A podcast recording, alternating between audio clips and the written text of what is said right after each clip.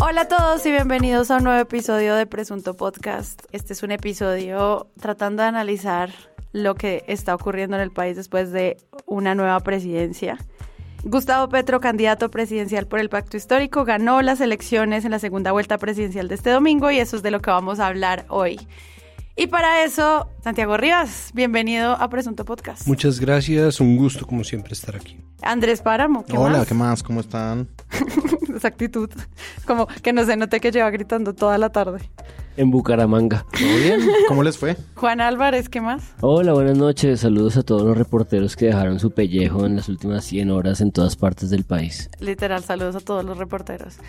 Y tenemos una súper invitada en este mega mashup increíble, nunca antes visto, final final, no da más. Santiago Rivas, por favor, introduzca a nuestra genial invitada del día de hoy. Con ustedes, ¿puedo hacerlo tipo Jorge Barón? Por favor, sí, por favor. Colombia, reciban con un aplauso a la beligerante voz de la sensatez. Al ojo de la aguja por el que no pasa el hombre rico. ¿Qué? Verdades como puños. Guitarras afiladas, voces escépticas que cantan de política. Con ustedes, la mismísima píldora, Caroline Figueroa.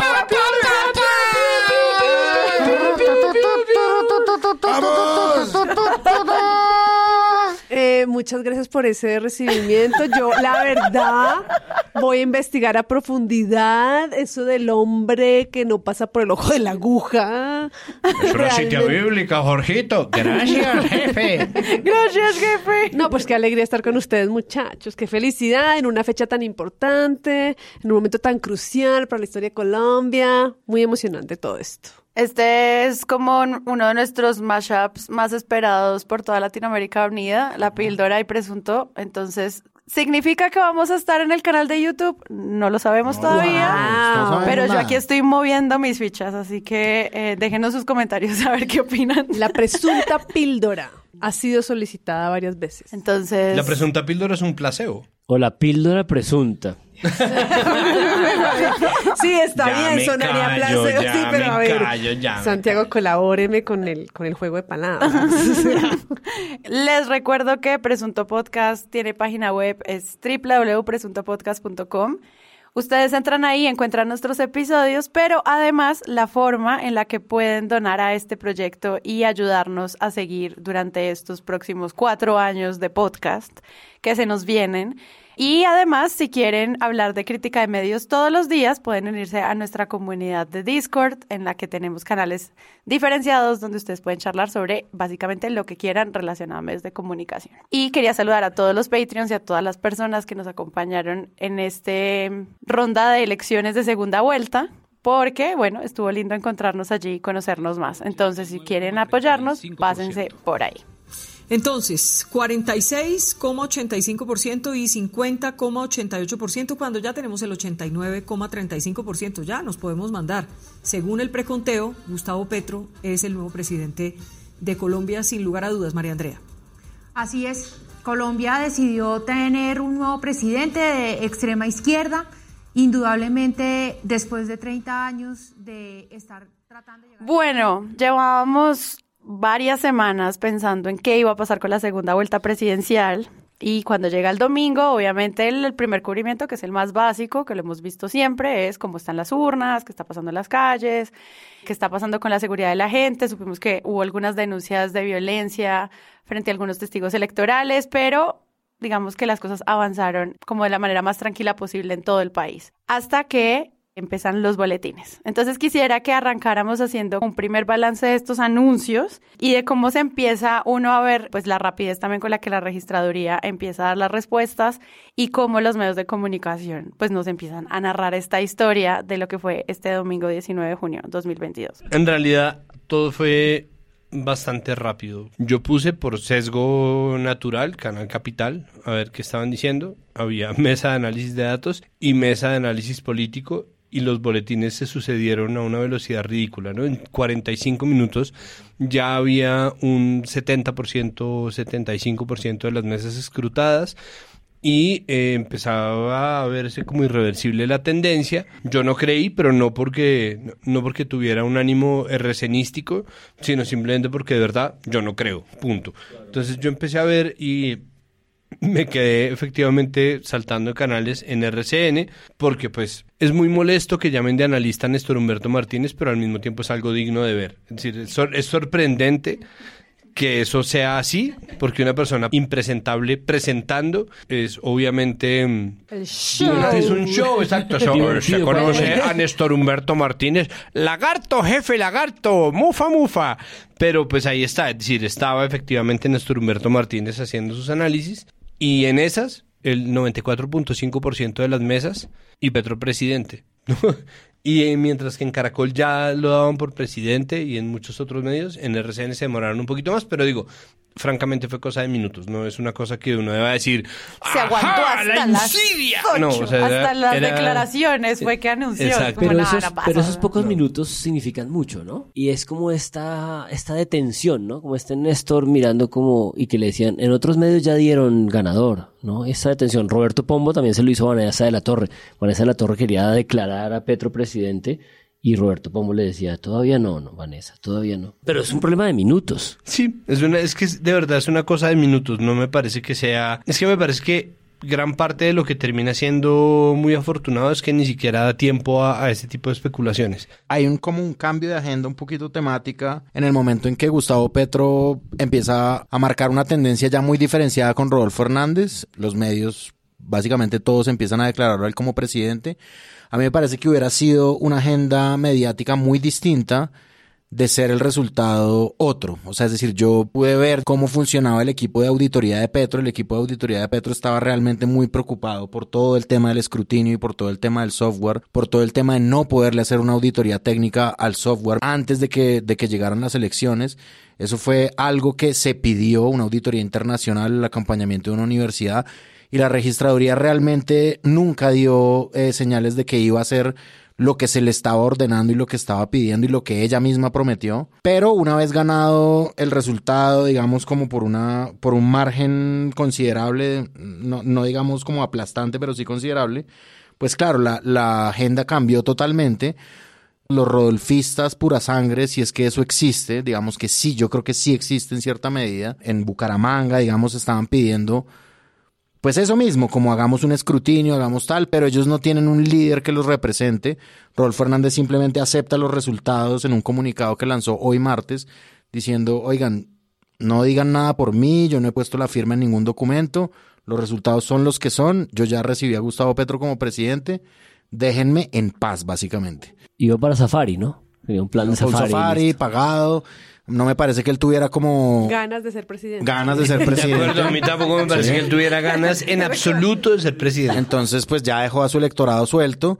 Estos rodolfistas están pidiendo eso, pero al no tener un líder, eso se va desintegrando muy rápidamente. Entonces, la agenda mediática se vuelve otra cosa. Yo creo que si Petro hubiera sido perdedor, gran parte de esta semana hubiera sido el escrutinio. Me parece que la registraduría, salvo los temas del escrutinio del software, que sí me parece grave que eso no haya sucedido nunca, pues hizo lo que siempre hace, entregar estos boletines del preconteo y tuvimos un resultado muy rápido. Una aceptación muy rápida por parte de la verdadera oposición a la candidatura de Gustavo Petro, que era Álvaro Uribe Vélez y el presidente Iván Duque. Es decir, rápidamente el uribismo, Uribe a la cabeza y Duque eh, aceptaron el resultado. El video de Rodolfo Fernández es escueto como el de una persona que está simplemente saliendo del paso. Es como, no, el viejo de verdad estaba como, bueno, no, que, que Aquí nos vimos. Qué, qué linda. Gracias.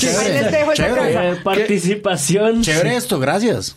Lo que son las cosas, ¿no? ¿Qué, qué cosas? A carachas. Y bueno, no, y después el trino fue como yo le escribí a Gustavo Ahora eh, sí. y le, le ofrecí mi ayuda en cumplir todas las promesas que hizo. Me, voy- me va a conocer una jirafa, adiós. Muchas gracias por Porque todo. además sí fue un discurso muy cortito, ¿no? Tanto que me acuerdo que la periodista de Canal Capital le pide al BTR, como, me lo vuelve a pasar porque no puede ser posible.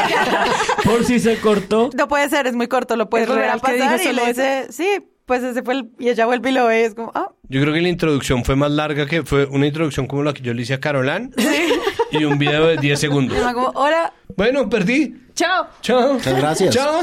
Ojo que todos los que estamos aquí, la única que estaba en Movistar Arena era Carolán. Así que creo que deberíamos escucharla porque ella sí vivió el en vivo. O sea, si ustedes están dispuestos a decirnos que somos unos parcializados, díganle a ella. No, yo lo que descubrí es que uno estando tan cerca de la situación se desconecta completamente de los medios. O sea, como yo tenía la tarima al frente y estaba sufriendo tanto porque en verdad para mí era muy angustiosa la situación, yo opté por escuchar lo que estaban diciendo en tarima, no estaba reconfirmando con nada de medios.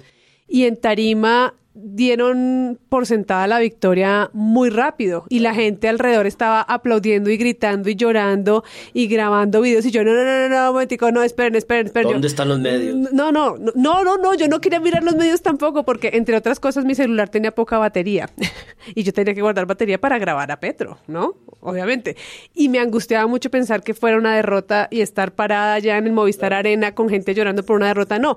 Yo realmente lo sufrí mucho en un punto dije tengo que hacer respiraciones de yoga porque si no me va a dar un patatús aquí y solo lo di por sentado cuando alguien pasó corriendo diciendo, ya Vicky dijo que sí, ya Vicky dijo que sí. Dije, ah, no, si Vicky dijo que sí, Es si que es que ella sí. lo tuvo que aceptar, ya.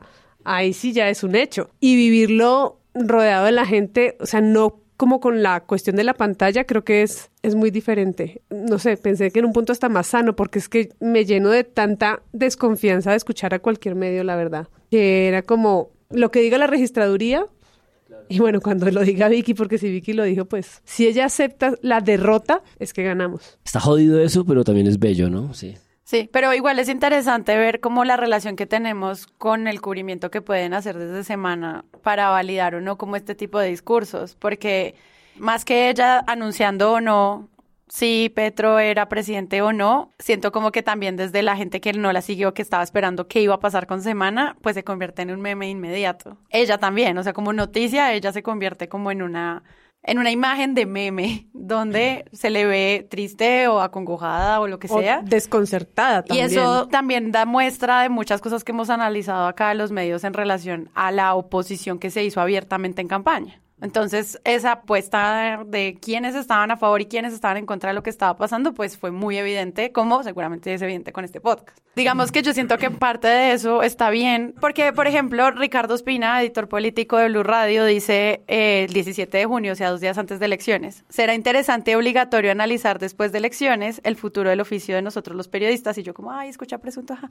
Nuestros colegas han migrado hacia el activismo impúdico, distante de lo que, en mi opinión, es la esencia de nuestro trabajo y de nuestro servicio a la sociedad. Y yo pensaba, El no. ¿qué persona todavía en 2022 cree que el periodismo es objetivo?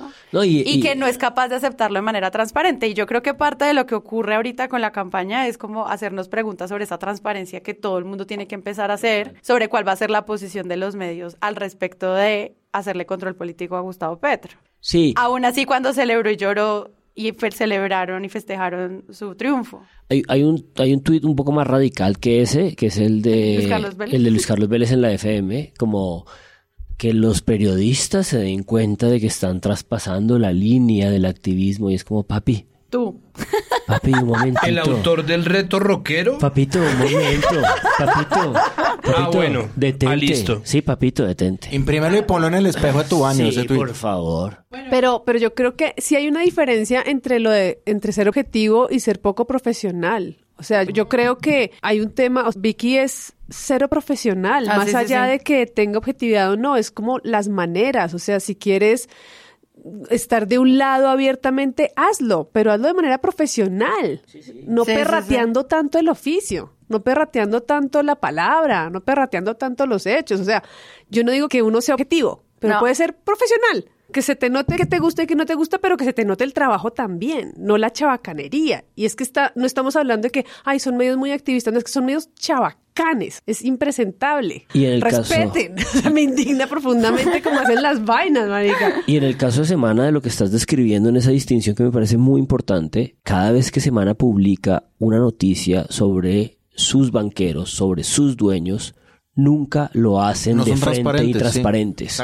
Cada vez que hacen una, una nota sobre los bancos de los que son dueños, no lo hacen explícito. Que debería ser súper claro, explícito. pues mínimo. es que, no, pero ni siquiera. Pero si lo O sea, hace Hay un no reportaje sobre Semana. Puerto Leguizamo en Putumayo. Ellos sacan en respuesta la versión oficial del ejército diciendo que esa es la versión no publicada. Y posterior a eso, por la lluvia de palo que les cae, publican una portada que se llama La dictadura de la opinión. Ah, sí. Es decir, no es solamente que no sean transparentes, es que ellos creen que lo que ellos publican son hechos y lo que el resto de la gente publica son opiniones, saben obviamente que son opiniones y sin embargo están dispuestos a decirlo. Entonces creo que volvemos a la misma pregunta. ¿Qué periodista aún cree en la objetividad? Porque periodistas que hablen de objetividad hay un montón, pero que sean objetivos en realidad o que busquen al menos que persigan ese ideal de ser objetivos, ¿cuántos? Mm, sí, ¿Cuántos y, y a quién le importa? ¿No? Al caso, después de esto, ¿a quién le importa? Y entonces estamos, tú estás en la arena Movistar, el resto estamos viendo en televisor, escuchando en radio, jaja. Petro empieza a dar su discurso y los medios hablan de eso. Hablemos un poquito del análisis del discurso de Petro, porque, bueno, fue un discurso que muchos medios escogieron los mejores momentos, destacaron algunos puntos. ¿Qué fue eso que, que empezaron a transmitir de esta primera participación ya cuando él dice, yo soy Gustavo Petro y soy su presidente? Me llamo Gustavo Petro y soy su presidente. O sea, hay un punto en común en, lo- en la cual coinciden medios, yo creo que casi que de todos los lados del espectro, y es en la crítica a haber hecho exigencias a la Fiscalía, Fiscalía, y a la la Procuraduría. Pero eso es como la filigrana, ¿no? Como cuando entraron Sí, en la... sí, pero, sí, pero no. Es decir, sí, pero no porque venimos de un gobierno que tiene una relación muy complicada con los entes de control, a la cual se le ha criticado muy duro. Entonces, ver a un presidente electo, eh, así sea en nombre de, los hechos probados de que hay falsos positivos judiciales, que los hay, o incluso eh, pidiendo reconciliación o lo que sea, es decir, más allá del petrosplaining o de la interpretación, de la interpretación, el, el- la, parte, la parte que es complicada y es ¿qué hace un presidente diciéndole, o sea, ni electo ni en ejercicio tendría por qué pedirle nada a los entes de control y la gente sale con eso? A mí me parece, más allá de, de nuevo, la interpretación que uno puede hacer, pues que venía sobrando en la medida en que terminándole una papaya a los medios que van a ser inquisidores con todo lo que diga y en ese sentido sí vale la pena definitivamente cuidar las palabras. De ahí en adelante pues está obviamente el comentario sobre qué tan largo resultó el discurso de 41 minutos de Petro y una reseña sobre Petro sentó lo que serían sus líneas principales. Y todo el mundo coincide en lo mismo. Justicia social, justicia ambiental, derechos humanos y el liderazgo regional. Todo lo demás es el control. ¿El control? Todo lo demás es el control. Bueno, no, pero no, del control ya Ojalá hablamos. hablara así. De la amiga de Carolán. Ay, usted sí que la conoce. La edité para hacer una píldora. ¿Usted sabe lo que significó eso? Vi muchos capítulos del control una y otra vez para editar y hacer esa píldora, marica. Carola O sea, Figueroa, izquierda. No, pero es que ¿qué hacía esa mujer disque analizando los resultados? Claro. Que fal- A eso voy yo con que no sean chabacanes. Listo, semana.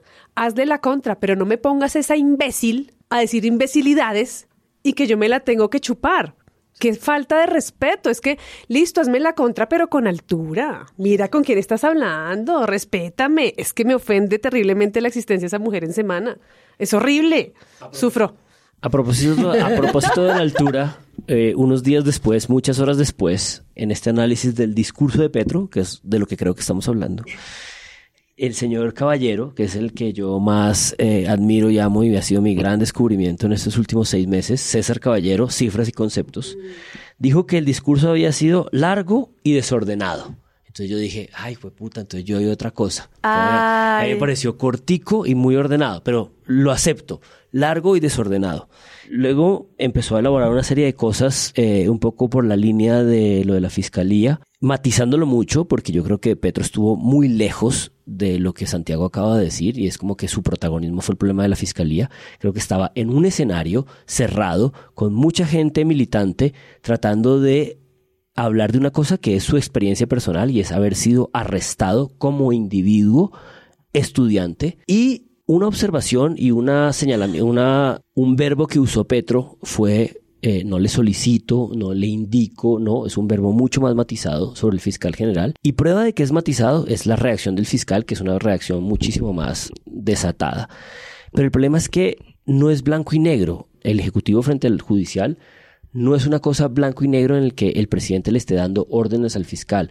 Es que ciertamente la fiscalía tiene que tener una cierta vigilancia de cómo se relaciona con los jueces de control de garantías. Y en las últimas 48 horas hubo una cantidad de arrestos y de detenciones preventivas que no estaban dentro del esquema natural que ya había estado pactado entre la Fiscalía y los jueces de control de garantías. Los jueces de control de garantías estaban investigando a estos estudiantes, los tenían en detenciones domiciliarias y la Fiscalía decidió accionar detenciones carcelarias que son diferentes a las detenciones domiciliarias. Y eso es lo que yo creo que Petro estaba tratando de intervenir. Pero en fin, es una filigrana jurídica. Claro, pero es que el Petro no cabe ahí porque lo que el man está haciendo en su discurso es público. Es que y él pierde el control de su discurso en el momento en el que lo dice y eso es una cosa a la que él se tiene que atener. Ese es su lugar lo que dice Santiago es cierto, el man ahí se sale, digamos, de lo que debería ser la posición de un presidente, pero también estoy de acuerdo que estando, yo que estaba en el Movistar Arena. Obviamente no, eso fue súper rápido, eso fue flash, pero sí estoy de acuerdo en que hay un tema de el ambiente que lo rodea de la animosidad que hay ahí. Porque es que él sale a hablarle a un país, por supuesto, por medios, pero también le está hablando a un público al espacio físico que está ahí, que está súper prendido. O sea, la emocionalidad que había ahí era una cosa muy fuerte, o sea, estaba la guardia indígena ahí, estaba la mamá de Dylan ahí acercándose con la foto, estaba gente de la primera línea en otro lado. Cuando el man dijo eso de la fiscalía, encendió el Movistar Arena. Yo digo, Petro es Petro, es el presidente, tiene que medir lo que va a decir, pero también es humano y no sé, se le pudo salir el rockstar. O sea, y sobre todo no es el presidente esta gente. Y sobre todo ahí está recién recibiendo.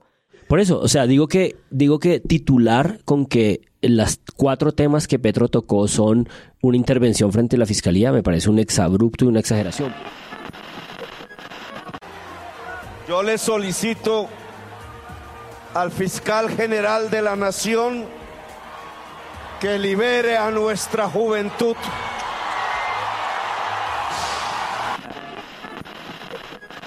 También hizo un llamado, por ejemplo, a la Fiscalía para, para este tema que hubo con las primeras líneas, que también apunta directamente a la protesta social. Que es interesante, pero que como ustedes decían, Daniela decía, eh, eh, eso ¿Está bien o no está tan bien decirlo en el primer discurso cuando usted está proclamando la victoria? A mí particularmente me suena un poquito paradójico el, decir defiendo las instituciones y al mismo tiempo le hago un llamado directo a la fiscalía. Eh, un poco uno puede ver... Contradictorio. una intromisión en la, en la labor de la fiscalía. Creo que el mismo fiscal eh, Francisco Barbosa ayer contestó diciendo que tendría que hacerle entonces al Congreso el llamado para que cambiaran el fiscal.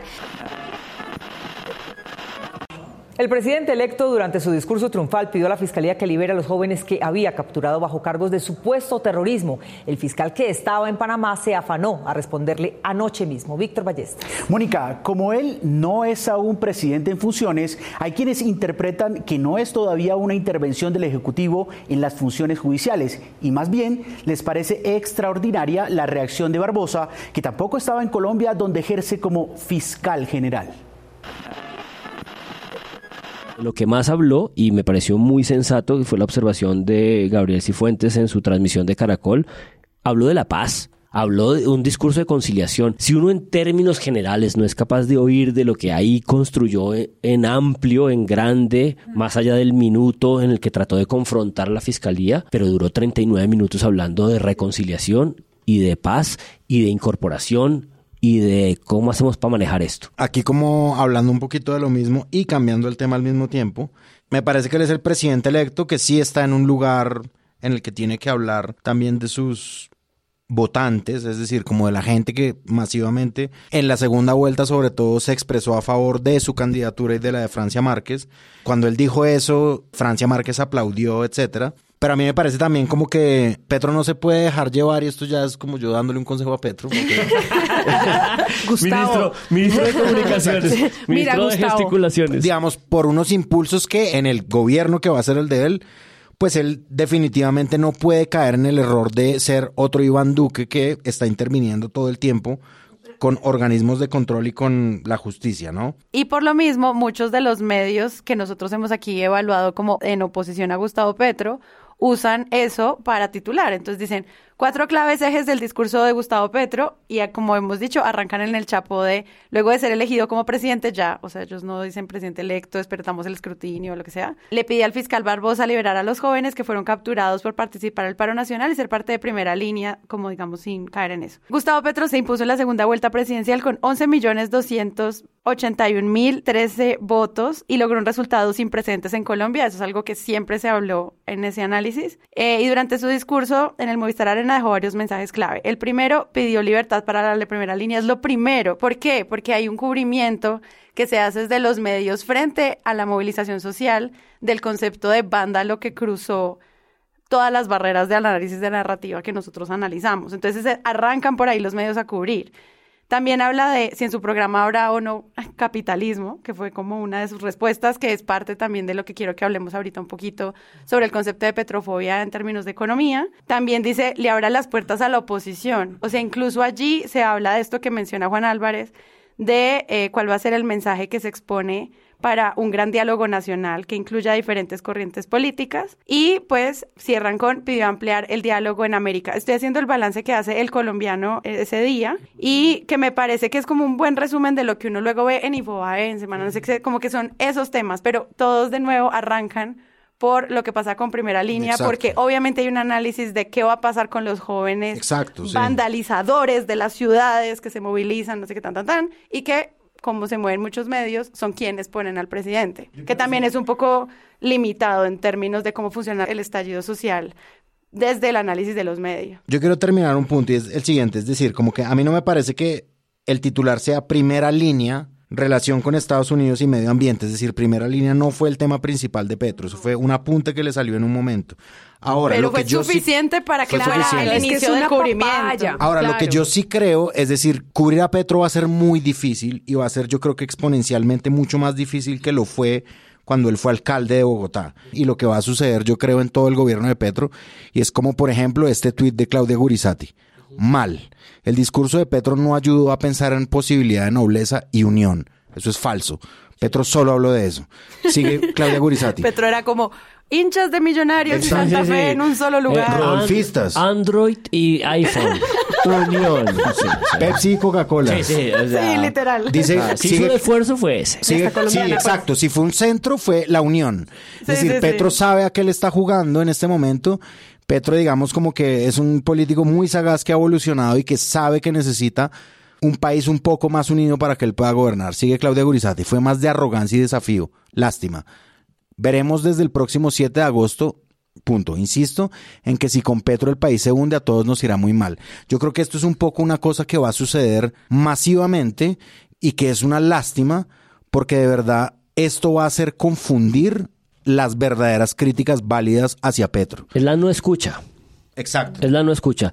Petro se pudo haber equivocado, si ustedes quieren, les concedo, en esa huevonada de la fiscalía. Pero decir que 39 minutos fue sobre el odio, Sí, que fue es, lo que, que, me es que contaron. justo es lo que estamos diciendo. No es, no es cierto. Él, él tiene un discurso en el que no habla de eso, pero es el titular porque es lo que nos conviene para empezar a generar la narrativa de cómo vamos a cubrir al, presi- al Presidente. Sí, al presidente. Vuelvo y digo, no estamos hablando de medios que se manejen con altura. O sea, si yo puedo transformar 40 minutos de un discurso en el que el esfuerzo principal fue hablar de la unión, la inclusión, la paz, la conciliación, ah, ese fue el esfuerzo principal y lo reducimos al apunte de la fiscalía, sabemos que son medios que no van a ser ni siquiera es que traten de hacer el intento, es que van a buscar por dónde hacerle el quiebre todo el tiempo. Entonces, estos cuatro años va a ser muy difícil hacerle verdadero control a Petro porque no vamos a tener claro cuándo se está señalando una falla real y cuándo se está exagerando algo o directamente se está inventando algo. Entonces, en esa medida el tipo le tocaría quedarse callado. Retomando ese argumento tuyo, Carol, en relación a que se exagera, ¿no? Como quisiera que quienes no lo han escuchado oigan nuestro episodio sobre Petrovideos, en el que decimos, pues hay una noticia que es muy amplia, pero pues que está adornada de adjetivos a tal punto que no sabemos si sí es importante o no. Entonces creo que eso va a ser parte también del reto de nosotros en este podcast de evaluar cómo se hace seguimiento al poder, porque hay que hacerlo, pero pues no agarrado de las pequeñas cosas, sino de las que en serio son polémicas para la actividad ciudadana de la gente. Creo que el gran problema es que gente enferma como nosotros, que se ve las cosas de principio a fin, que mira todos los medios, es muy poca. El gran problema es que ese titular que saca el medio que reduce un discurso de 40 minutos a una frase, eso es lo que se queda la mayoría de la gente que no va a ir más allá del titular, que no va a leer el artículo, que se va a quedar con el trino, que va a comentar es ese titular y que se va a montar en una ola de pánico y tensión, que yo creo que esa va a ser una constante en el cubrimiento de estos cuatro años y que de hecho ya lo estamos viendo un poco, ¿no? Generar pánico y tensión en torno al hecho de que subió Gustavo Petro. Es como, se subió este man, qué susto, esto se va a poner tenso.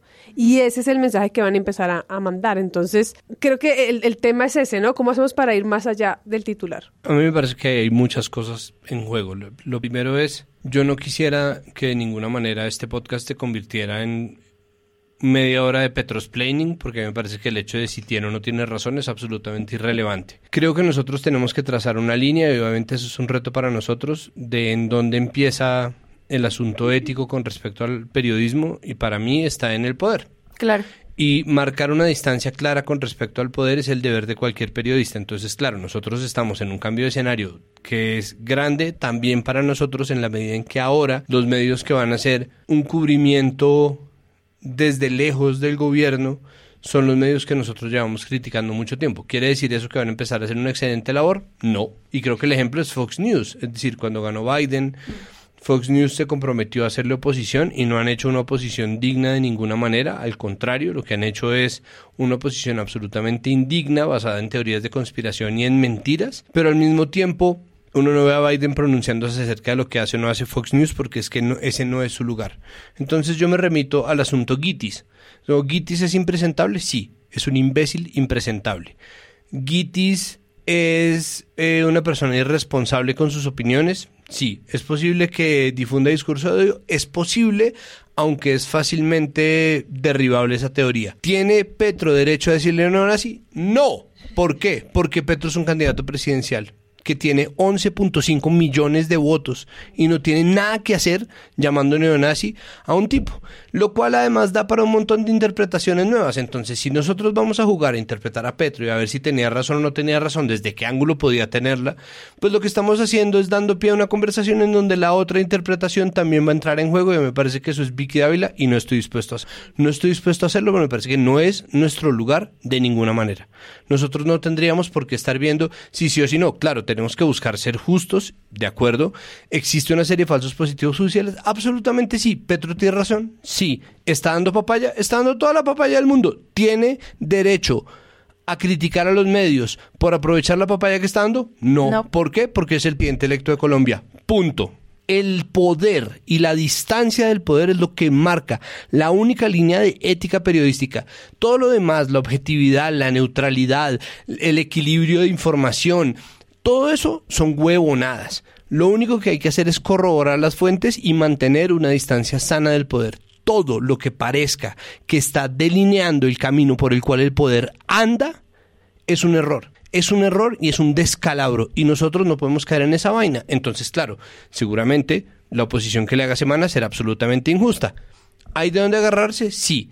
Si Petro comete el error que cometió cuando era alcalde, que lo que hacía era que grababa sus ruedas de prensa, que no eran ruedas de prensa, sino comunicados en video y se los pasaba a los medios a ver quién lo ponía, y como nadie lo ponía, lo ponía en Canal Capital, eso es un error por parte de Petro. ¿Vamos a salir a justificar eso? No. ¿Estamos dando por hecho que lo va a hacer? Tampoco, ¿no? Entonces hay que ser justos, obviamente, y yo creo que hay que centrarse en quienes definitivamente no tienen poder, porque ese es el papel de la comunicación ser un bastión de poder civil. Quienes no tienen poder alguno, los que están siendo víctimas de falsos positivos judiciales. Entonces, si lo volvemos sobre Petro y no sobre esas personas que están siendo víctimas de una cacería de brujas, la estamos recagando. Es decir, los protagonistas de eso debían ser esas personas. El problema es que Petro, independientemente de que lo estuviera haciendo por una buena razón, porque de nuevo, es que este podcast no puede ser si Petro tuvo o no tuvo razón. Obviamente tenía razones para decirlo, obviamente tenía razones para hacerlo, pero al mismo tiempo está en un lugar en el que cualquier cosa que diga va a ser usada en su contra y los medios tienen derecho a hacer eso. Malo bien, o sea, malo bien, nosotros evaluaremos si es malo bien, si es injusto, si no es injusto, pero ¿tienen derecho a hacerlo? Sí, y Petro tiene que aguantarse que lo hagan. Sí, marica, sí, sí, sí, sí lo tiene que hacer, sí se lo tiene que aguantar. Él tiene unos organismos y unos vehículos por los cuales mueve la opinión y por los cuales se pronuncia. Criticar o señalar o matonear o estigmatizar los medios no es una, no está pasando en este instante, no es nuestro lugar evaluar si Pedro tuvo o no tuvo razón. Yo lo que estoy diciendo es, ese man dio un discurso, es cierto, es injusto que se diga que dedicó sus 41 minutos de discurso a eso, porque no es verdad, pero al mismo tiempo sí lo hizo, un poco a pan que las consecuencias. No es nuestra labor defender a Pedro. Igual lo que, lo que estamos diciendo acá es, ¿qué fue lo que cubrieron los medios de un discurso de 41 minutos? Ah, sí, Pudo haber sí, hablado 41 absolutamente. minutos de proteger al pájaro.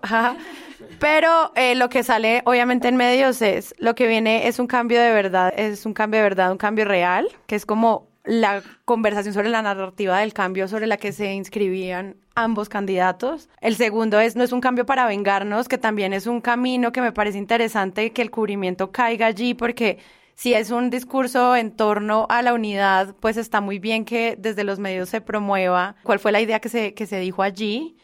Y otro, obviamente, le solicitó al fiscal general de la Nación que libere a nuestra juventud. O sea, eso obviamente los medios lo iban a tomar y claramente lo iban a seguir como evaluando desde, desde allí, porque quienes no quisieron escuchar a Petro los 41 minutos, en tanto son oposición o no votaron por él o no les interesa o lo que sea, pues esto es algo que al final les va a llegar y por eso nosotros queremos evaluarlo como porque fue importante que lo retomara Semana Colombiano, lo que sea.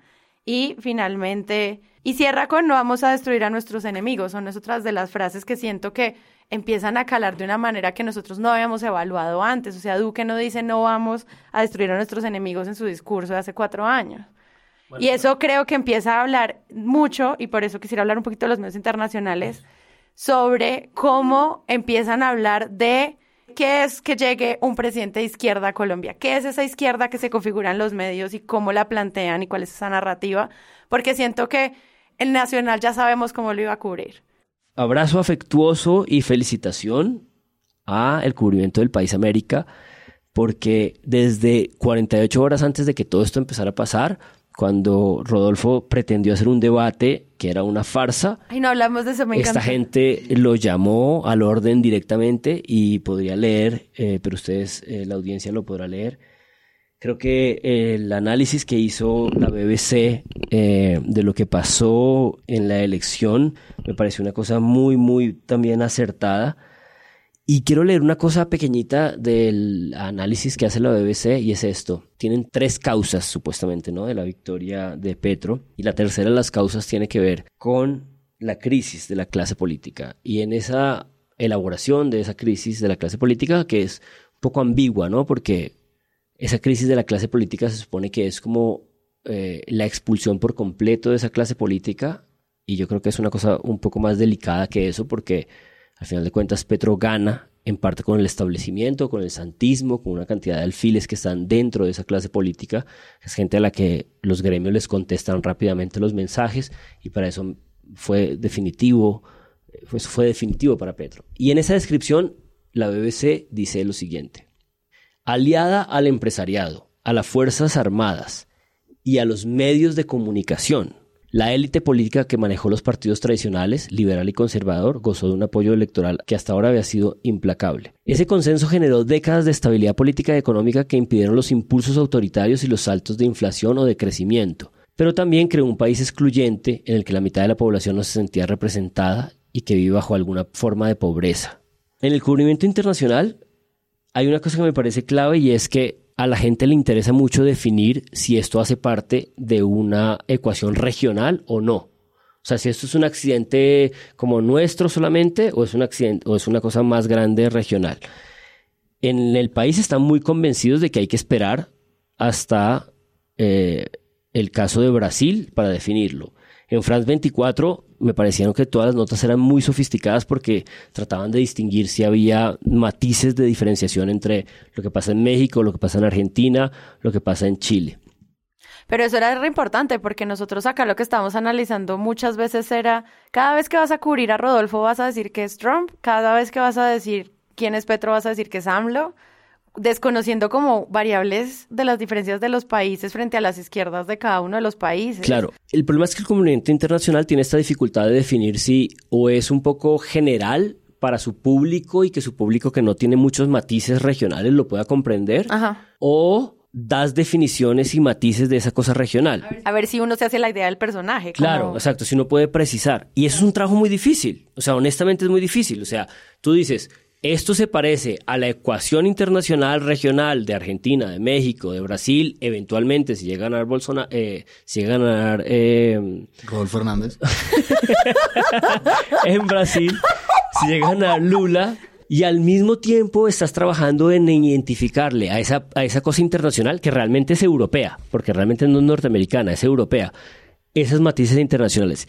Y en la BBC, que tiene un corresponsal que es local, lo cual le implica una cantidad de información mucho más grande, en la BBC hacen un análisis muy sofisticado, muy preciso, pero al mismo tiempo como muy limpio de la violencia. Como es tan difícil identificar a Petro en términos latinoamericanos, todo el mundo trata de matizar. Y es como, es un nuevo eje latinoamericano, pero hay unas distinciones particulares según regiones. Pero en la BBC hacen una cosa como un poquito más afinada y más precisa. Me parece muy interesante hasta qué punto solamente a los medios de derecha les interesa que Petro sea ex guerrillero al interior de Colombia, pero al mismo tiempo es un relato que pega mucho en los medios internacionales y es por dos razones completamente distintas. Aquí guerrillero o ex guerrillero es una palabra que tiene que carga con un desprestigio muy grande. Colombia tiene una historia de versiones oficiales muy larga que ha sido sumamente injusta con las causas por las cuales nació la lucha armada en un comienzo tanto en los 50 como en los 60 como en los 70 como en los 80 y que ha sido muy injusta también con los distintos procesos de paz que se han sucedido y que son parte de una historia justa y de una historia necesaria de un país que tiene muchas formas de violencia, empezando por las violencias ejercidas por el Estado. Entonces los medios de derecha suelen desconocer esas razones y la importancia de esas luchas y la razón por la cual eran válidas en su momento. Cuando Semana utiliza el exguerrillero, está utilizando una retórica que nació en 2002 o a finales del gobierno Pastrana, es decir, cuando acabó el Caguán, en 2002, el 20 de febrero de 2002, tras el fracaso de las negociaciones con las FARC y el despeje de los municipios del Caguán, y que dio vida al gobierno de Álvaro Uribe Vélez y toda la retórica de la seguridad democrática, según la cual no existía un conflicto interno, sino una lucha contra la delincuencia y el terrorismo. ¿no? Y ese discurso parado internacionalmente en la guerra contra el terrorismo es lo que da vida a eso. Mientras que para los medios internacionales Petro es un antiguo freedom fighter, ¿no? Es un guerrero de la libertad, o es un tipo que luchó en medio de una historia que muy posiblemente no entienden a plenitud porque ellos nunca tuvieron eso. Claro. Ellos nunca tuvieron algo parecido, pero que no están viendo con desprecio ni están viendo como algo necesariamente negativo. Simplemente es, es algo que les llama la atención. Entonces, Solo quería hacer un ejemplo específico de eso. Nosotros antes de las elecciones, un día antes, por la, la revista Semanas acá, guerrillero exguerrillero o, o ingeniero. ingeniero. en oficio. Gracias. Como ¿Qué es la el- revista Semana saca ex guerrillero o ingeniero. Que es el copy de Juan Carlos Echeverry, Y que no todos que lo venimos sabemos. El jueguito lo imbécil. rastreando, llevamos un mes, Increíble. dos meses rastreándolo. Le dan el jueguito es imbécil, yo no lo puedo creer. Y obviamente todos acá entendimos como esto es un ataque claro. La deslegitimidad de la participación política de Gustavo Petro. Pero luego tú lees El País América y inicia con el exguerrillero que ahora es presidente y uno se da cuenta que ellos lo están planteando es desde la postura de alguien que estaba en las armas, se desmovilizó y ahora puede participar en política. pues es como se cubre a Pepe Mujica. Exacto. Por ejemplo. Y eso, solo quería usar ese ejemplo para que se dieran cuenta porque uno en el país de América no siente el ataque de semana a pesar de que están usando la misma palabra. Hay una cosa que me sobrecoge realmente de ver a los medios internacionales hablando de la situación es que por momentos es como si ellos vieran nuestra historia más de lo que nosotros la vemos. Es como decir ex guerrillero, una desmovilización de hace más de 20 20, 30 años. Y de hecho, hablando los medios internacionales del proceso de paz, de los, de los acuerdos de paz, del incumplimiento, de las masacres, asesinatos de líderes sociales, todos esos temas a nivel internacional se valoran mucho. Y eh, es algo que de alguna manera se admira, genera expectativa, genera ilusión incluso afuera y me parece muy impresionante ver cómo aquí adentro nunca logramos tener the bigger picture. Es como que siempre estamos mirando la nimiedad y es como, por favor, date cuenta. Por ejemplo, yo el otro día me metí en un space de rodolfistas escuchándolos hablar de cómo defendían entre ellos el hecho de que el man fuera o no a debates y el argumento era como, ah, pero es que Pedro tampoco fue a tantos debates. Y era como, no logras ver el valor democrático del debate, que es como salte un poco de tu, de tu interés individual particular y mira el valor democrático del asunto. Mira el valor de que un exguerrillero esté llegando a la presidencia. Mira el valor de dejar las armas. Mira el proceso. Yo veo que los medios internacionales ven el proceso y nosotros aquí no vemos el proceso. Seguimos siendo como el, el, el hámster en la ruedita esta que nunca se entera qué había por fuera de la ruedita. O sea, a mí me interesa mucho el cubrimiento internacional sobre Colombia, tanto como me interesa el cubrimiento internacional que se hace en Colombia, es decir, las páginas internacionales que cubren desde Colombia a otros países suelen ser muy sensatas también acerca de esos procesos de otros países. A mí me parece que, por ejemplo, medios como el New York Times resaltan una cosa de que ponen de relieve el perdón. Colombia pudo perdonar al elegir a un exguerrillero como presidente de la República. Y es una cosa que sí, un poco Gustavo Petro salió a decir desde su, desde su discurso. Daniel Coronel puso incluso un tuit que decía, hay 30 años que separan estas dos fotografías. La primera foto es de Gustavo Petro negociando la paz y la segunda foto es de Gustavo Petro dando un discurso como presidente. Eso es democracia. El New York Times también lo pone como Colombia pudo perdonar, que a mí me parece que es una cosa que pone de relieve una realidad absoluta y es como, sí, después de tanto odio y de tanta cosa con los guerrilleros y de tanta guerra y pues eligieron a un, a un exguerrillero. Y eso es una cosa que es un poco romántica, pero yo tuve una conversación ayer, pues diseñando como un producto periodístico que era como, igual lo romántico también puede ser un hecho. En escenarios en los que has consensuado que la movilización emocional sí mueve gente en términos de votación. Sí, o sea, es decir, negar que no hay cierto tipo de romanticismo con eso y de un país posible, es negar también a un montón de gente que fue a votar, que salía en esas fotos internacionales de las chalupas yendo 12 horas, no sé qué, no sé qué. No todos los cubrimientos internacionales son sensatos ni son, ni son claros. Hay uno que a mí me llamó mucho la atención y es un artículo, es, es, es una columna de opinión por un conservador gringo que escribe para The Atlantic Ah, sí, que se llama vi David. Frum. Brutal, brutal. Él es, él como, ¿cómo se les dice eso? ¿Bushistas? Es como un bushista, es como un, es como un conservador de los viejos, o sea, es un conservador antitrumpista ¿Quién es de ese los man? Republicanos viejos. Es un bushista. Eh, David Frum escribe un artículo para The Atlantic, Esa que es que un medio sí, habitualmente liberal. Yo- De es un medio- Atlantic en presunto. es un medio- hace un artículo que se llama The President Who Did Everything Right and Got No Thanks. Como el presidente que hizo todo bien y nadie le dio las gracias. Ah. Y no es Petro. Pero además, Y no pero es además Petro. esto llegó por cuenta de muchos comentaristas y observadores internacionales. Esto no llegó porque eh, Daniel Coronel lo retuiteara, porque Félix de Dud dijera esto es el colmo. No, esto es un tipo que se llama Adam Isaacson, que pone un tweet que dice, toma un sorbo de café, abre The Atlantic, limpia el café de la pantalla, no, Lo escupiste. y empieza, el artículo empieza. ¿Qué preferirías? ¿Una vieja estrella de TikTok? ¿Un viejo que es estrella de TikTok que se compara a sí mismo con Donald Trump? ¿O un antiguo guerrillero de una guerrilla marxista que fue al funeral de Hugo Chávez? O sea que el M19 es una guerrilla marxista. Exacto. Entonces ahí, por ejemplo, lo es, que no que es. en absoluto. Y ahí, por ejemplo, está la petrología que hace María Jimena Duzán, porque es bueno, ¿cómo conocimos a Gustavo Petro? Petro fue guerrillero del M-19. ¿Era el M-19 una guerrilla marxista como lo era las FARC? No, no, era una guerrilla de corte bastante de centro, progresista, nacionalista, que nació por un fraude electoral. Y ese es el relato del M-19. Pero Hasta eso, el punto- ¿sabes dónde encuentras eso? como en Wikipedia. En cualquier lado, claro. No, es que lo que le O sea, enseñaban a los tienes que buscar. militares El era eso. fact-checking de este artículo me, me lo imagino. Exacto, es muy fácil hacerle un chequeo Sí, y es, sí. ahí viene lo mismo. La perspectiva internacional no siempre garantiza un cubrimiento hecho con perspectiva. Mucho de eso también está en lo nacional. El trabajo de María Jimena Duzán fue loable en ese sentido porque se dedicó a observar con atención. Y creo que eso ha sido fundamental para poder hacernos un mapa de lo que de verdad estaba en juego porque la desinformación es mucha, es decir, pasada la elección de Gustavo Petro, la cantidad de desinformación que sale por parte de Semana es una locura, empezando por el cuento del dólar, empezando por el cuento de los mercados, empezando por el cuento del pánico económico.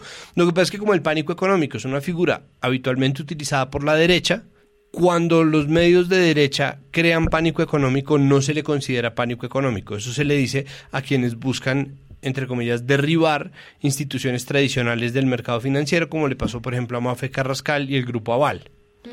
Eso no es, no, eso parece, es, es una locura. No, y porque es merece un rubro episodio completo, lo del dólar, la ligado a un modelo económico y a un lado de ese modelo económico. Entonces, pues es una locura, ¿no? Entonces, bueno, es- ay, bueno, Marisabel Rueda. Sí, igual, solo, solo por Pero, decir eh, esto del tema internacional, y ya te doy la palabra, Juan. Hay un te- esto es una columna de opinión versus a lo que se está haciendo de salas de redacción de periodismo, como en reportaje. Algo que no hemos dicho y que pido disculpas enormes es que el cubrimiento a Francia Márquez es otra cosa. Otra vaina. Estamos hablando del discurso de Petro, ¿no? Pero el cubrimiento a Francia Márquez, nacional e internacionalmente, Es completamente es diferente. completamente distinto. Y eso sí, de nuevo, yo creo que va a merecer un episodio completo solamente como la aparición de ella como una figura en términos de cómo también internacionalmente se le cubre. Porque también, incluso en los mismos titulares, parece como un arco del héroe. Como de no sé qué a no sé qué. Sí, sí, sí. Y, y empieza como a cubrirse esta historia de esta mujer que obviamente causa mucha, mucho interés al momento de cubrirla y los medios incluso hablan más de ella que de Petro. Yo solo quería hacer una precisión con lo que decía Parama hace un momento sobre cómo suponemos que el enfoque internacional es unívoco y relativamente como no saben matices de aquí. Y yo sí quería apreciar lo que está haciendo el país América, Colombia, porque desde hace un tiempo tenían a este sujeto de los análisis de datos, Galindo, y el cubrimiento de las últimas tres, cuatro semanas los llevaron a la silla vacía a charlas con Charlie. O sea, es como una especie de nuestro predictor de posibilidades eh, de encuestas, este acumulador de datos, tal. Pero leyéndolo a él, leyendo sus análisis como de datos regionales y sus cargas de tal, la lectura internacional sí puede ser una lectura local también dependiendo de cómo armes tu mesa y tu sala de redacción y tu intervención. Entonces, esa cosa como de que internacionalmente nos miran a distancia, entonces por esa perspectiva tiene una mejor mirada, tal, tal. Sí, pero al mismo tiempo, si haces una inversión desde la distancia internacional en cosas locales que la ha venido construyendo el país América, Colombia, que es como les gusta que les digan, el país España, América, Colombia, eh, porque tienen un problema ahí como de denominación, sí pueden construir una cosa competitiva para el público internacional y para la lectura precisa regional. Y el análisis de datos del país España, Colombia, América, España, eh, regional, Bogotá, es muy sofisticado. Y no solamente porque hubieran tenido a este manga lindo, particular, tal, sino porque le han dado su espacio y no sé qué. Eh, y eso iba a lo que tú estabas apuntando de que no hay una cosa unívoca internacional. O sea, internacionalmente también hay una cosa tensa, diferenciada. Deberíamos entrevistar a la gente del país de España para que nos expliquen. Hay varias cosas. Lo primero es el asunto con el guerrillerismo, o con el pasado guerrillero de Petro. Me parece que se le da. O sea, ahí sí pensando en el contexto, me parece que se le da demasiada voz y no es necesario. Y para usar un ejemplo distinto a Semana, porque ya viene Páramo con Semana, la silla vacía, por ejemplo, le pregunta, Tatiana Duque le pregunta a Juanita León, como, no, entonces, ¿qué con esto? Entonces, hablan del discurso, muy bien, hacen un análisis del discurso de Petro, bla. Y parte de las conclusiones de la silla es que el triunfo de Gustavo Petro le quita completamente las bases a la violencia política. Exacto. Entonces, como cualquiera que piense, cualquiera que piense que puede lograr el poder qué por medio de las ¿Dónde armas, puede ver en este momento que lo puede hacer de forma democrática. Mi posición frente a eso es, nadie de izquierdas, ni siquiera el ELN que está alzado en armas aún, cree que pueda ganar el poder para la izquierda por medio de las armas. Eso dejó de pasar. Si no había dejado de pasar en 1998, dejó de pasar en 2016. Los acuerdos de paz de La Habana ratifican un sentimiento generalizado de la población colombiana, en contra incluso de retóricas utilizadas por los gobiernos de Colombia, de que la lucha armada es primero apolítica, pero B, viable, ¿no? O viable y de alguna manera es terrorismo. Porque a nosotros nos contaron al mismo tiempo que eran terroristas, pero que se iban a tomar el poder. Eso era la retórica en 2002. Eso dejó de ser así hace seis años. Y tiene que haber dejado de ser así. Entonces, claro, cuando yo oí hablar de la violencia política, yo pensé en la represión de Estado. Porque claro, yo soy un mamerto, pero es como, yo pensé en el SMAT. Cuando no en vi las era guerrillas. violencia política, yo pensé en Iván Duque. Claro, yo no me imaginé claro. nunca al cura guerrilla. Pérez, no, nunca me imaginé a Gambino, nunca me imaginé... ¿Gambino? No, Gavino, Childish Gavino. Eh, nunca me imaginé a nadie del ELN. Exacto. Tratando de justificar la violencia política y el título de la violencia política. Pero al mismo tiempo, creo que una cosa que me llama mucho la atención es lo mucho que se habla de eso en lo internacional, pero además lo muy afinada que está la mirada internacional en muchos lados. Entonces, por ejemplo, página 12 de Argentina pone un titular. Es que miren de lo que habla. Pone Jair Bolsonaro opinó sobre el triunfo de Gustavo Petro con su receta habitual, fake news y confusión. Entonces es una mirada regional macro, pero miren esto. Tras ganar la elección, Petro le pidió a la Fiscalía General que se levanten las detenciones sobre jóvenes que participaron de las masivas e históricas protestas contra las políticas del presidente saliente Iván Duque, cosa que Semana no parece saber. ¿Vieron el discurso del nuevo presidente de Colombia? Dijo que va a soltar a todos los muchachos presos, a todos. Lula acaba a soltar a todos los chicos que mataron a alguien por un celular para tomar una cerveza. Falseó el mandatario brasileño en un video enviado a sus seguidores a través de un canal bolsonarista. Entonces ahí es, esa es Wow. exactamente... No, me da una embolia. Uno no puede leer eso y no está allá. No puedo. No puedo. No, Pues es que el- claro. el, el nivel de, de locura que existe en eso, para mí es exactamente el punto en eso. Y es como, hay que ser obviamente justos con los hechos, Sí.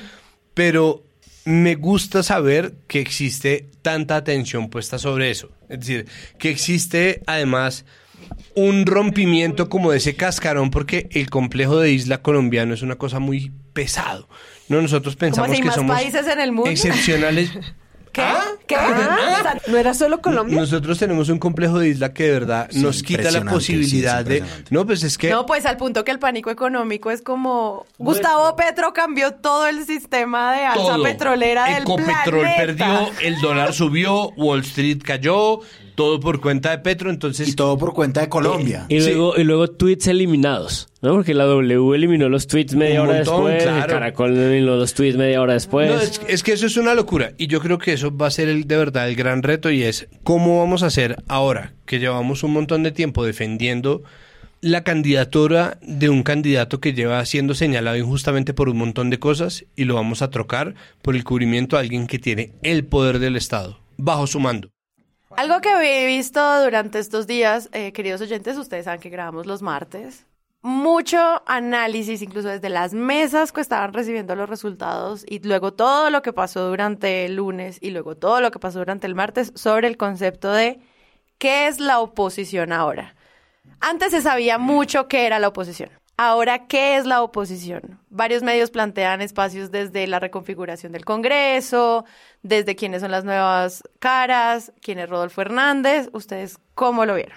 En primera medida, a mí no me parece que pues Rodolfo Hernández simbolice ningún tipo de oposición. Rodolfo Hernández es un señor que apareció como llegó, se fue. Ahora, este es el momento para los últimos tweets de Revista Semana. Entonces, Revista Semana ah, le ha dado por hacer lo siguiente y es verdad, es decir, es como amigos, colegas de semana, yo sé que algunos de ustedes trabajan mucho, por favor no permitan esta mierda que está pasando.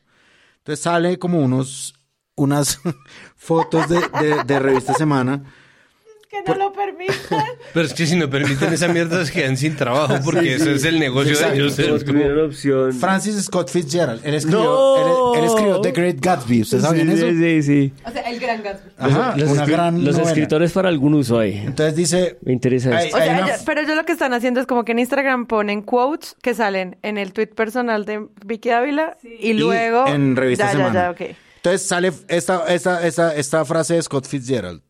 Lo importante es que no debes discutir con los comunistas.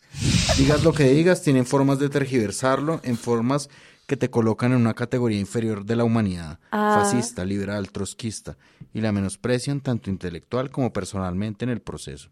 Esa es una.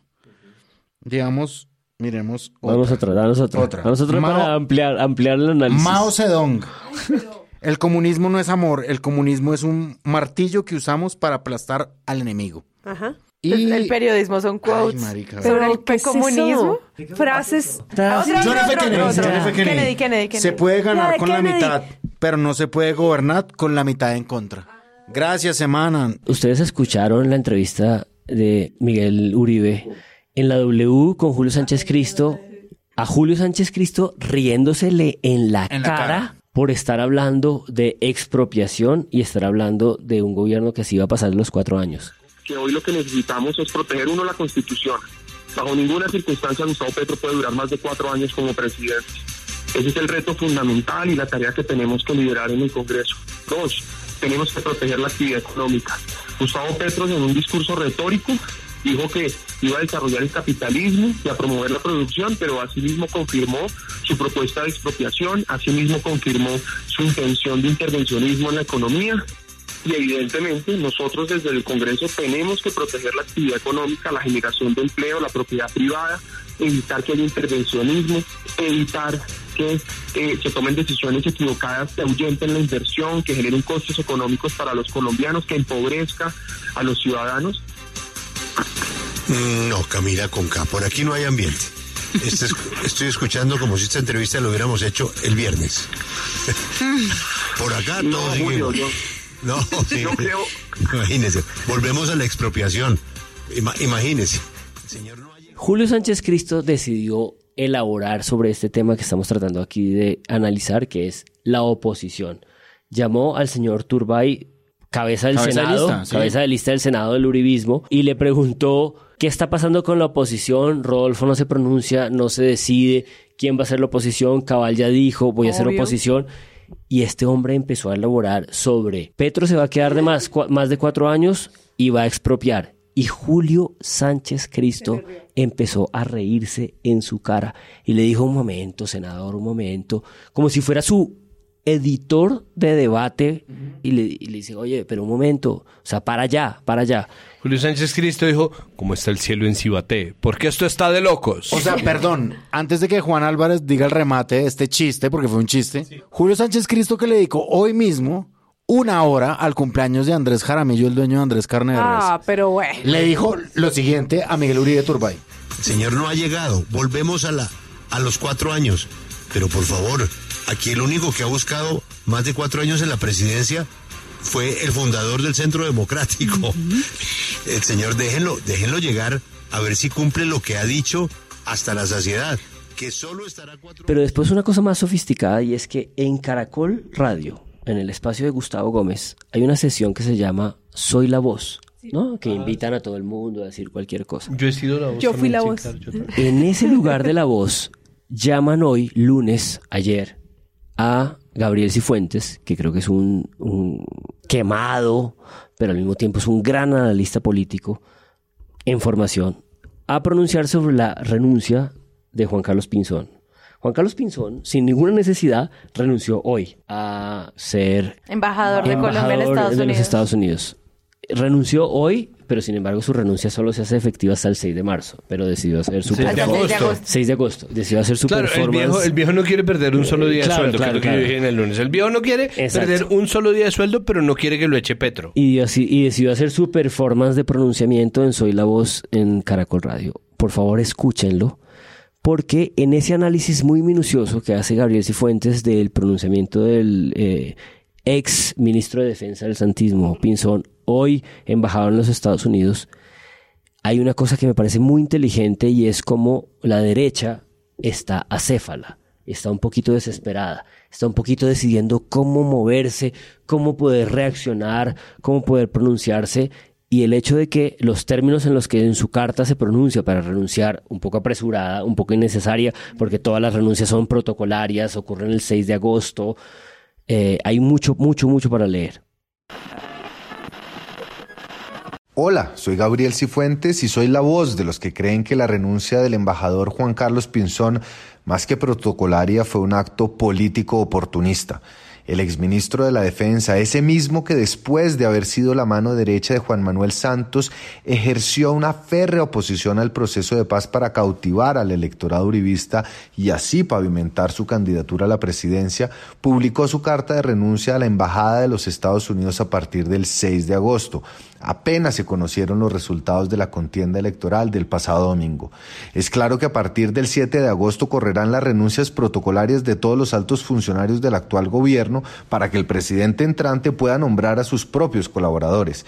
Es por eso que llama la atención la innecesaria, redundante e inocua carta de renuncia de Pinzón. Su renuncia deja un tufillo de oportunismo. Es quizás la primera puntada de una intención para aspirar no solo a convertirse en el más acérrimo opositor del gobierno de Gustavo Petro, sino también aspirar tal vez a la alcaldía de Bogotá o incluso a la presidencia de la República en 2026. Y es que es preciso señalar que después de las elecciones la derecha ha quedado acéfala. No es claro quién podrá representarla y capitalizar los réditos de ejercer oposición. Pinzón, además de haber sido ya precandidato a la presidencia en 2018, fue director de Pro Bogotá y conoce de cerca los problemas de la capital, que serán sin duda el mayor campo de batalla política en el 23.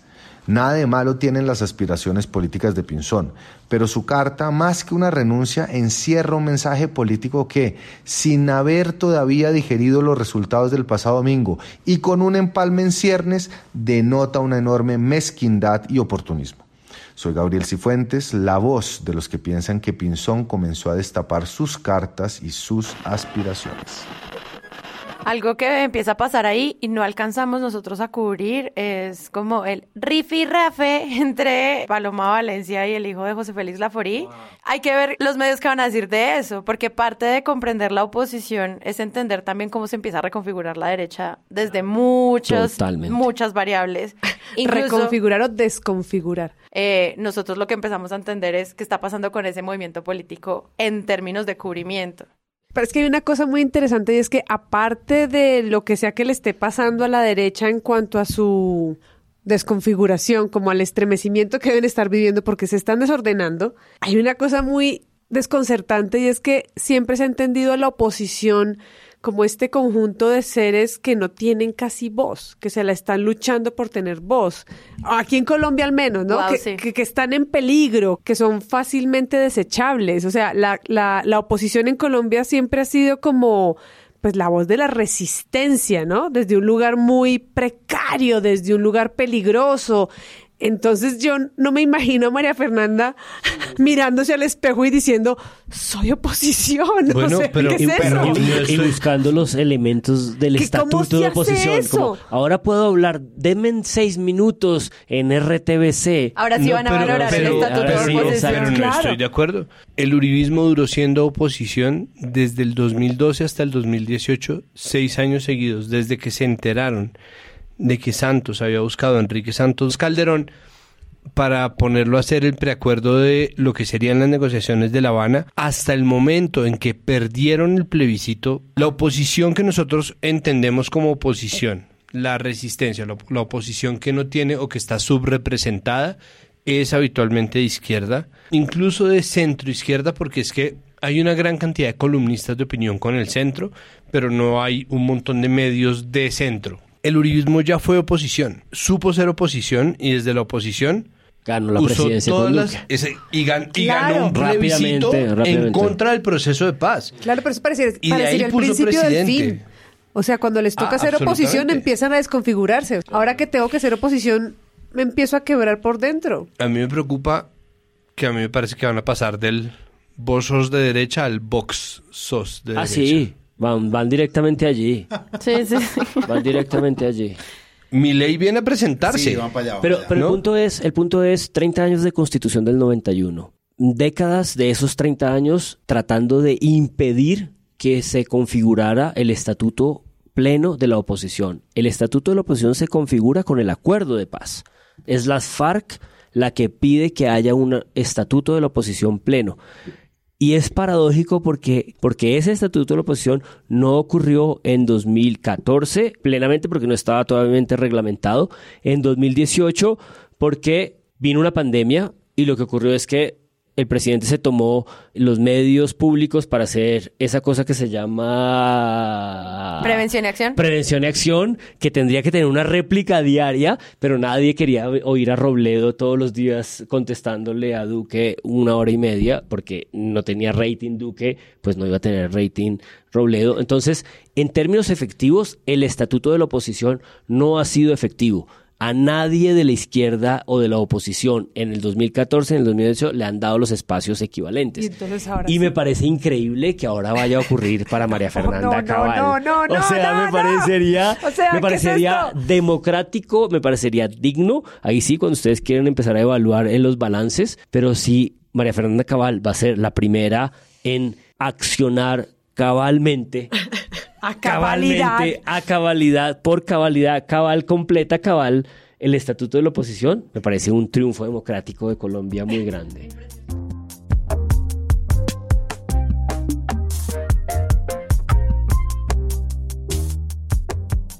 Se vienen un montón de retos para Presunto Podcast para los medios alternativos, para la evaluación del poder desde la izquierda. Obviamente muchos saben que esta es la primera vez que ocurre y todos vamos a aprender en el camino cómo es que se hace poniendo todas las contradicciones sobre la mesa. Entonces creo que va a ser un ejercicio, la verdad, muy enriquecedor y maravilloso para comprender por qué eh, el derecho a la información es tan importante y por qué presunto pues vamos a seguir acá. Entonces, pues muchas gracias Santiago. Muchísimas gracias. Yo solamente quisiera recomendarles, en serio recomendarles, no como una pieza de super periodismo, pero sí como una pieza muy interesante para leerse completa, el especial post elecciones de semana. ¿Por qué? Vale la pena porque los manes bueno, Vicky, exacto.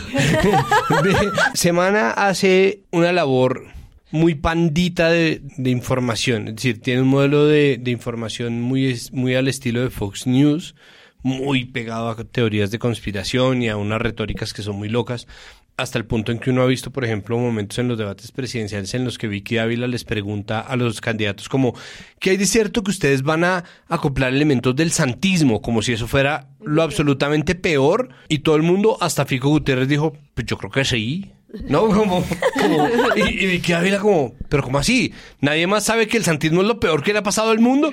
Entonces, claro, en esa burbuja han hecho una revista que es lamentable, sin embargo, vale la pena leérselo, no como quien se come entero lo que dice ahí, sino como quien está viendo el experimento, el especial post elecciones. ¿Por qué? Y esto lo dijo alguien en el chat de Patreons, porque hay un montón de columnistas invitados. Entonces, mientras que cubren a Francia Márquez, tratan de darle voz a lo que dijo Petro en su discurso, mal o bien, eh, tratan de analizar a Petro desde las páginas no de opinión, al mismo tiempo están tratando un poco de darle consejos a Petro, de mover columnas de opinión desde muchos lados de la oposición, es decir, desde de verdad todos los lados posibles de la oposición a Petro y creo que configuran un contenido que es mucho más interesante que todo el resto de las revistas que han hecho. Como cuando les tocó cubrir una noticia y darle una portada a algo que era una noticia, que era la elección de un presidente de izquierda y ponerlo ahí con la foto de la arena Movistar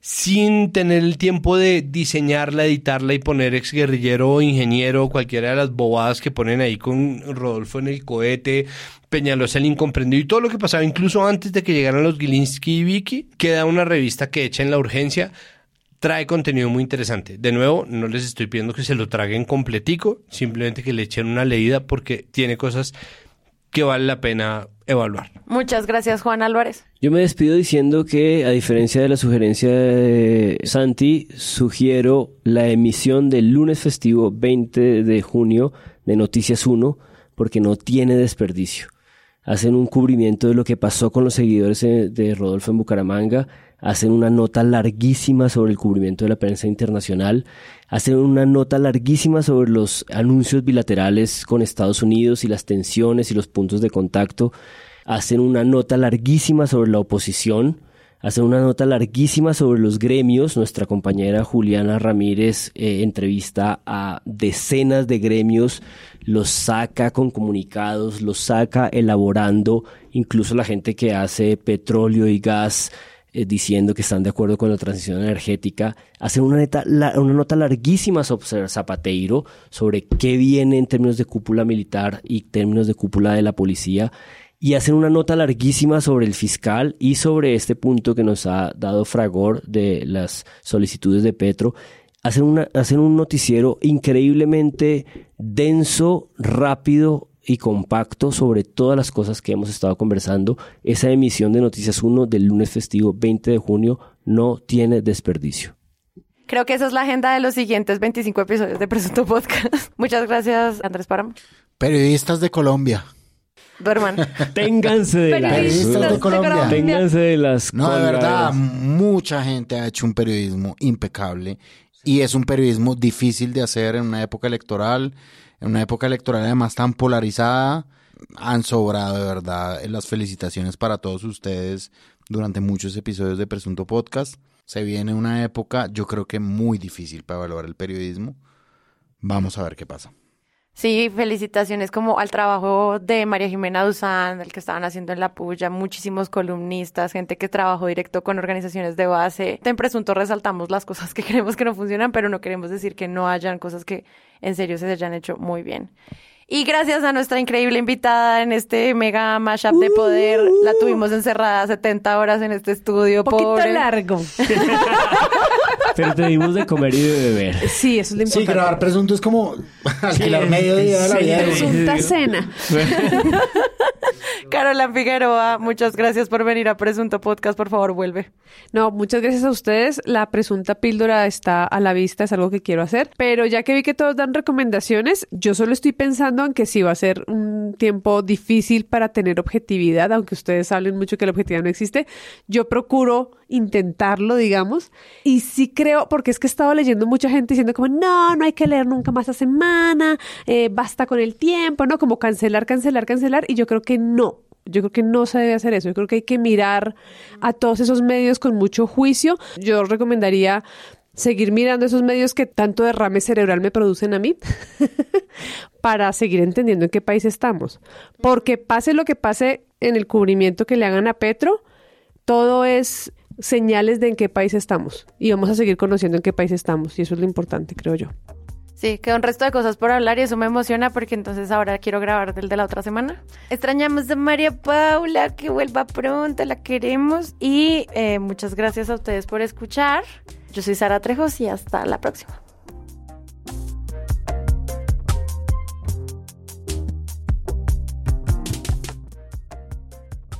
Si les gustó este episodio, los invitamos a que lo compartan en todas sus redes sociales. Estaremos muy atentos a repostearlos y comentar qué les pareció. La producción es de Sara Trejos y el análisis de Presunto Podcast lo hace Santiago Rivas, María Paula Martínez, Juan Álvarez y Andrés Páramo. La postproducción la hacemos Rodrigo Rodríguez del Oro Podcast y yo. Los invitamos a que visiten presuntopodcast.com donde pueden ser donantes y parte de la membresía de Presunto, para así ayudarnos a financiar este proyecto y diseñar estrategias de mejora para ser sostenibles. Al mismo tiempo, en la página pueden encontrar el ingreso a nuestra comunidad de Discord. Que si no saben qué es eso, imaginen un gran chat donde cada tema tiene su propio canal desde una selección de memes y titulastres hasta muy buen periodismo o periodismo internacional y de género. Todo alimentado y discutido por la comunidad. También pueden escucharnos en nuestro canal de YouTube y en todas las plataformas de podcast. En algunas de ellas nos pueden dejar calificaciones y eso ayuda mucho a que otras personas nos encuentren. Presunto Podcast hace parte de la red de podcast independientes y John Studios y pueden encontrar otros shows allí. Gracias por escuchar. La próxima semana esperen un nuevo episodio.